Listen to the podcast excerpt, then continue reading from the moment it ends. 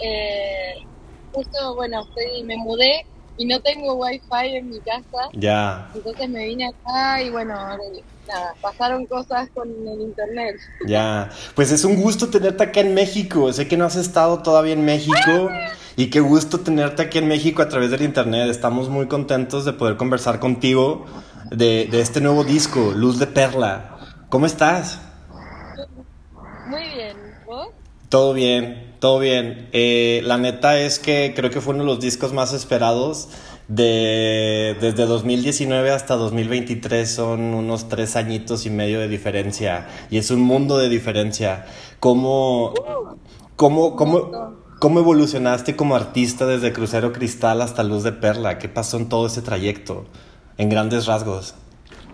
Bueno, en grandes rasgos, mucho crecimiento personal, también bueno, no sé, mucho aprendizaje en cuanto a lo musical, porque desde Crucero Cristal yo lo hice eh, muy desde, desde la experimentación y no saber nada. Eh, y fui aprendiendo eh, desde, bueno, perfeccionar cositas y, en cuanto también a, a mí, eh, bueno, mucha terapia, mucha acupuntura y cosas, y medicina china, y que esto y que lo otro. Entonces, como una búsqueda muy bonita con la profundidad y con, también la oscuridad, integrar la oscuridad. Y, bueno, creo que, que eso se nota un poco, ¿no? En las letras y en todo el proceso.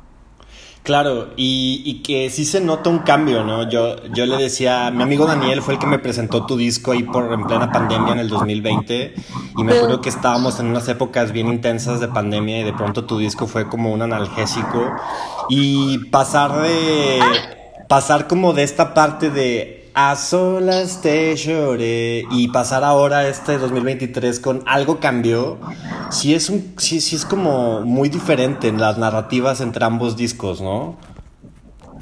Sí, yo creo que hay algo de Crucero Cristal, una cosa por ahí más visceral y sin más desde desde el caos y el dolor y todo desde un lugar apocalíptico, por así decirlo, el tsunami y todo y como si fuese que, este segundo disco es lo que queda después de este apocalipsis, ¿no? Como la aceptación, la, bueno, eh, la transmutación también de todo ese dolor transmutado. Claro. Eh, no sé, algo así que me viene para decirte.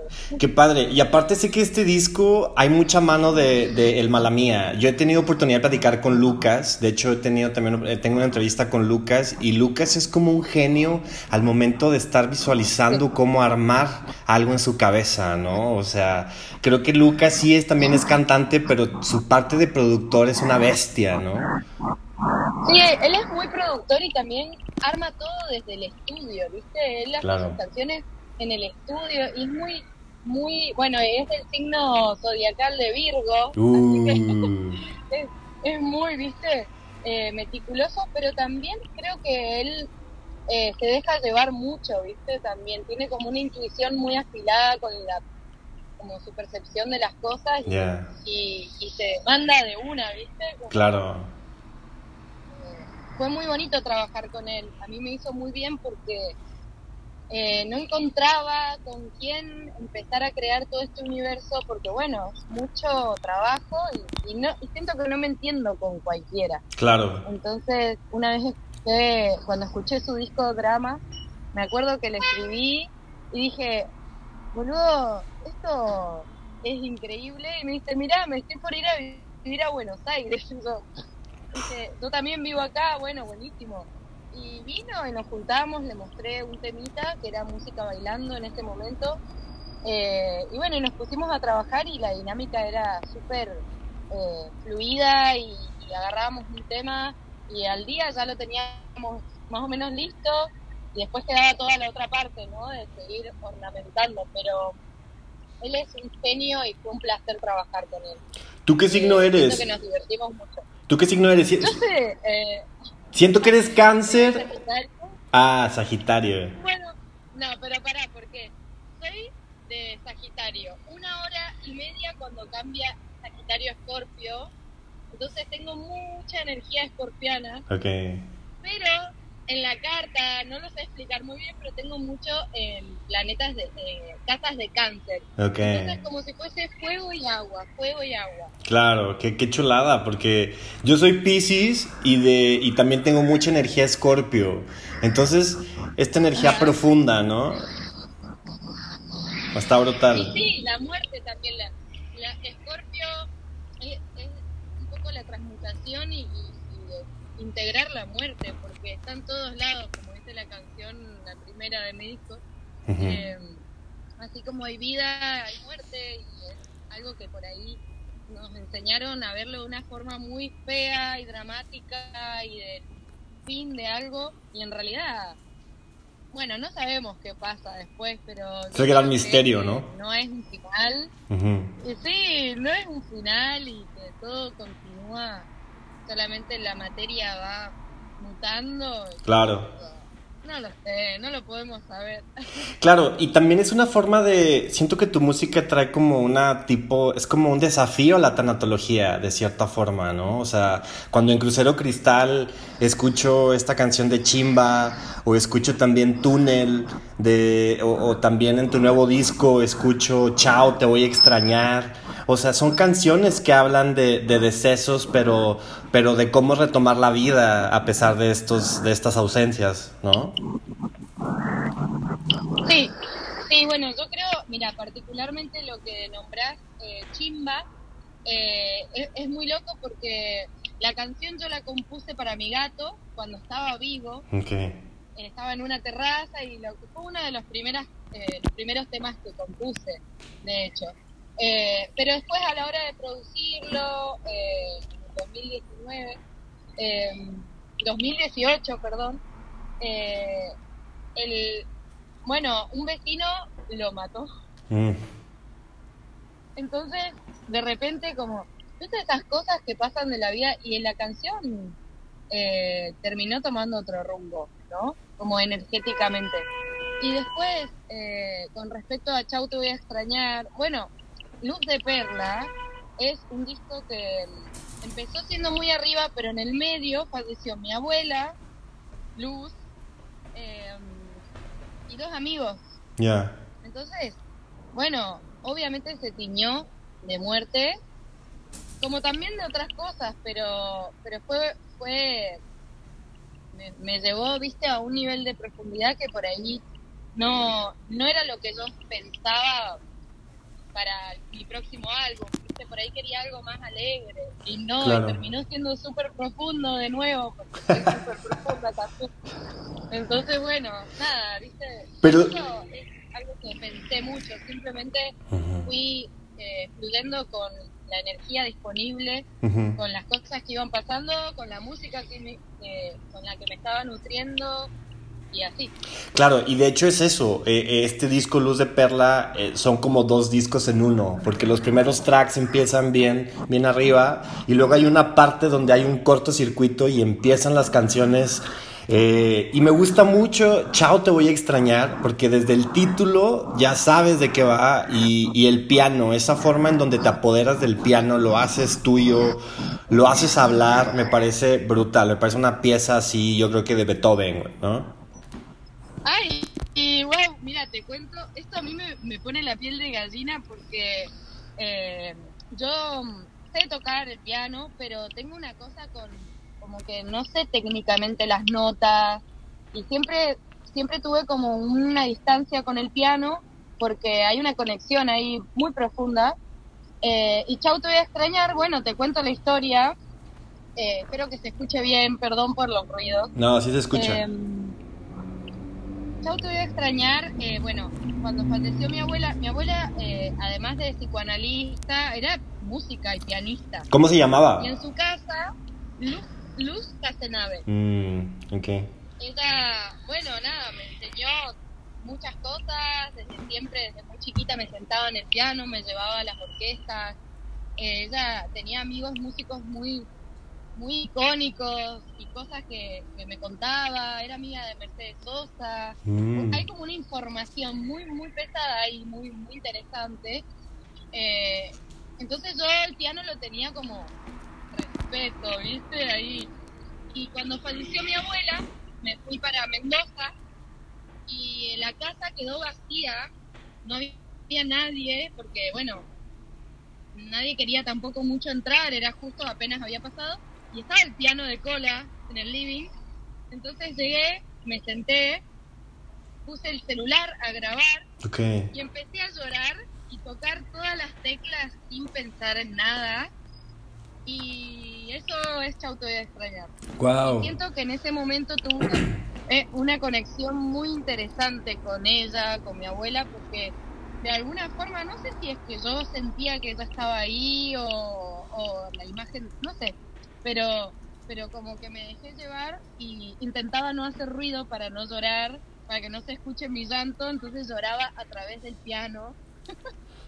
Wow. Y de repente quedó esa pieza que, que quedó guardada en el celular y cuando volví a Buenos Aires le dije al mala, che, mira, tengo esto, eh, me gustaría meterlo en el disco. Y él lo agarró y le empezó a hacer como unos sonidos, una cosa muy bonita y ahí quedó.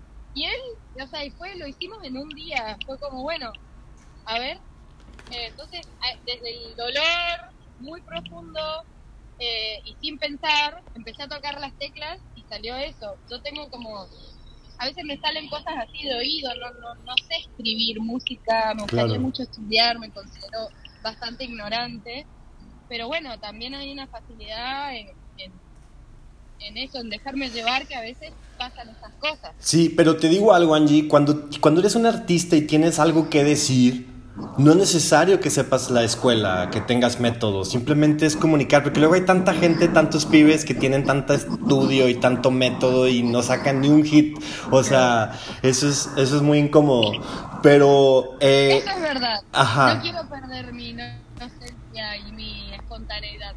Claro, la como, como, che, ¿y cómo hago para que esta nota que tengo en la cabeza llevarla acá? Como, viste, hay algo ahí que... Claro, claro. Como disfrutar de ausencia. Claro, eh, volviendo un poco a Crucero Cristal, una canción que me voló la cabeza es Pasajera. Esta forma de sentir el peso y no pensar y no tratar de no pensar más creo que cuando, cuando uno siempre está mucho en la profundidad y viajando en un crucero de, de, la profundidad, el hecho de no pensar de más es la línea delgada entre no volverte loco, ¿no? Sí. Y también como, como, sí, ok, siento, siento este pensamiento, siento esta energía, pero no me aferro, ¿viste? Como que pase, que pase y que pase como una nube y que se vaya. como, eh, porque al fin y al cabo los pensamientos no existen, son es como una sensación que asociamos a, ¿viste? con el cuerpo a algo que pasa ahí claro. que en realidad no existe y a veces nos termina poder, se termina apoderando los pensamientos nos arruinan claro y los dejamos los dejamos que se apoderen también, ¿no? Entonces, nada, está bueno, la música es muy un canal muy lindo para poder eh, dejarse llevar por la por la música y no pensar tanto. Claro, y otra parte también que me gustó mucho es que hace poco acabas de sacar un single con eh, la piba berreta que se llama Mágica Intuición. Y eso es, un, eso es una gran canción. Es un, es un bailongo así súper bonito, es como como yo, yo diría, tengo una amiga argentina que me dice que en realidad todos los argentinos llevan el tango ya impregnado, ¿no? O sea, eso es, eso es tango bailable, ¿no? O sea, es esta, esta milonga. me encanta que, que digas eso. Bueno, es una canción de, la piba Berreta, eh, es de ella y, yo, bueno, me invitó a cantar y interpretar también.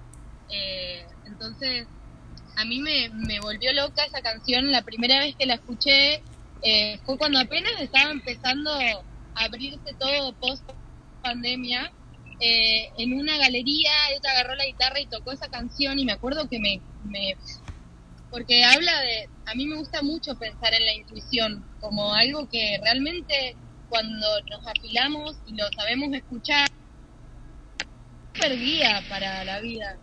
Sí. Entonces, me acuerdo que esa canción me quedó marcada y al tiempo un día me dice, che, ¿querés cantarla?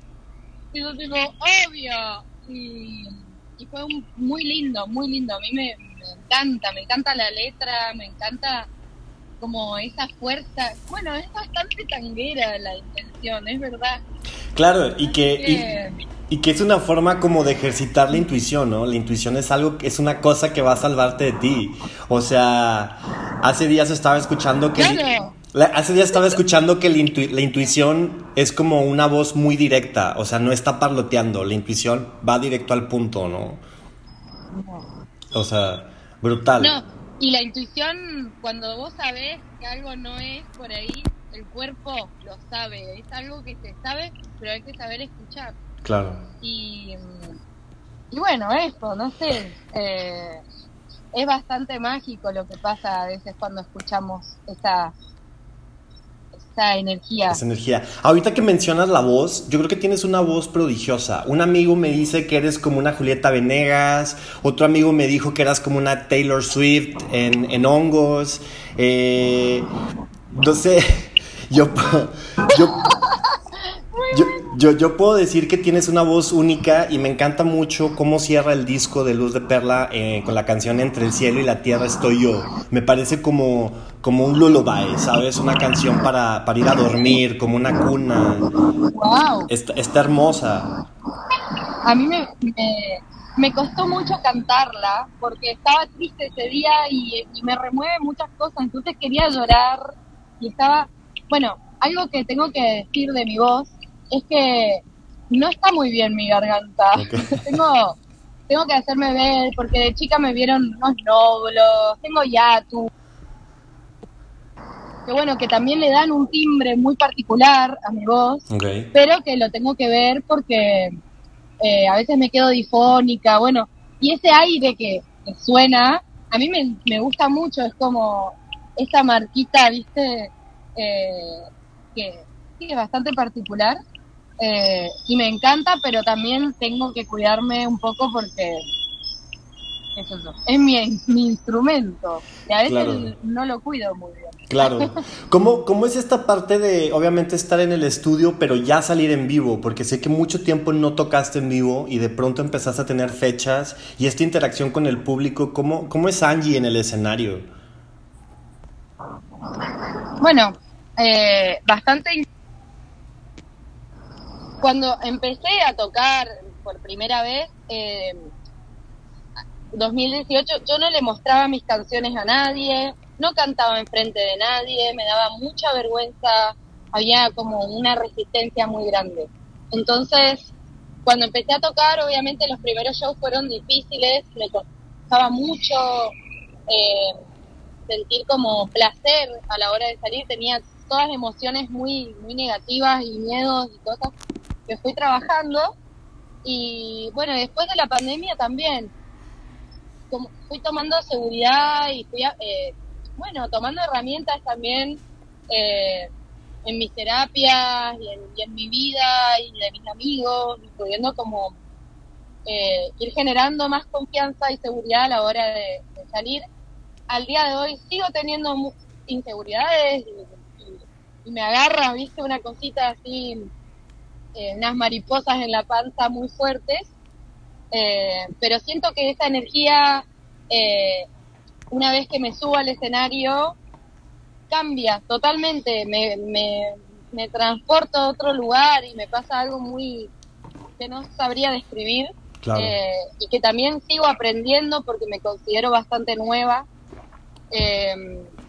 así que bueno, yo creo que, que eh, como toda cosa que uno hace por primera vez, siempre da miedo y el miedo es un motor y está bueno eh, utilizar ese, esa fuerza. Eh, porque si no la vida sería muy aburrida. Claro. Ya casi para terminar, ¿qué, cómo es convivir con Luca Boschi también? Que sé que has hecho cosas con él y, y, cómo, cómo es esta interacción con él. Bueno, hermoso con Luca conocemos desde que tenemos, no sé, ocho años por ahí, porque era novio de Simona, Simona, viste, no sé si conoces así, muy, te estoy hablando así de muy chiquito, y, siempre fuimos amigos. Eh, Así que en el proceso creativo siento que tenemos como también una, una química muy linda y siempre nos aconsejamos y nos acompañamos de formas como muy, muy de hermanitos. Así que sí, me, siento muy, muy bien cuando, cuando comparto, por ejemplo, ahora a la hora de, cerrar Luz de Perla, le mostré todas las canciones y me decía, bueno, mira, y acá esto, y me, entonces como que hay una confianza muy linda. Claro, eh, ¿qué, ¿qué, más hay en, en, Argentina? Porque a mí me, me, enloquece y estoy a punto del próximo año yo creo pisar y conocer Buenos Aires, pero cuando ves lo que es el tango y lo que son bandas como Vivencia, obviamente Cerati, Tambiónica y ahora esta generación de artistas como ustedes, ¿qué, qué, qué pasa en la bella Argentina? Bueno, se cortó un poquito. Eh, lo, lo primero que dijiste. Ya, ¿qué, ¿qué, pasa en Argentina en cuanto a, la escena musical? O sea, desde siempre hemos estado con, con el tango, pero este Facundo, eh, también este Soda Estéreo, pero Vivencia, ahora ustedes, de que Juan Mango, Luca eh, Bocci, o sea, ¿qué, ¿qué pasa con este, qué pasa en ese territorio?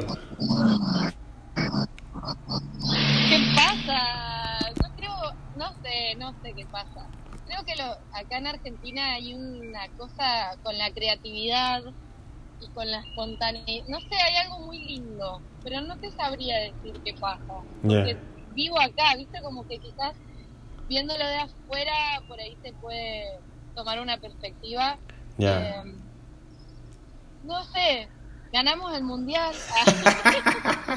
y sí, enloquecieron, güey. O sea, es una. Ajá. Está Messi, bueno, ahí, la mentira, no sé. Em, el otro día, esto nada que ver lo que voy a decir, pero decían como que eh, Argentina sería como el chakra creatividad dentro de, lo que es el mundo. claro. Argentina es el chakra creatividad. Yo, yo, bueno, estamos bastante creativos, creo, nos la, nos la rebuscamos, y, pero no sé, no sé. Ya, sí, puedes representar en el continente como el chakra raíz, ¿no? Donde surge todo, ¿no? Puede ser. Algo así. Ya. Angie, no sé, por ahí es un bolazo, pero eso no lo escuché. Angie, pues esperamos pronto tenerte en México y verte en vivo. Sé que no has estado acá. Atención a todos los promotores. ¿Qué pasa? Traigan a Angie. Eh, gracias por tu música. Por favor. Gracias por tu música, creo que has salvado mi vida con tu música y la de muchos otros y brutal. o sea, hasta quiero llorar, pero pero pero bien. Yo amo México. Mi tía es mexicana y desde chiquita me hacía probar la salsa valentina, el y, y es mi sueño ir allá a comer y y, bueno, nutrirme de todo lo que tienen porque me parece muy místico México y quiero conocerlo, así que ojalá que sea pronto. Banji, pues ojalá pronto estés acá y si voy a Buenos Aires ahí te mando un mensaje para cotorrearnos, ¿vale? Dale. Vale. Gracias. Pues, pues gracias por haber estado acá, gracias por tu música y, y bueno, un gusto haber conversado contigo. Te hago así porque tengo la. No puedo hacer con los dos. bueno.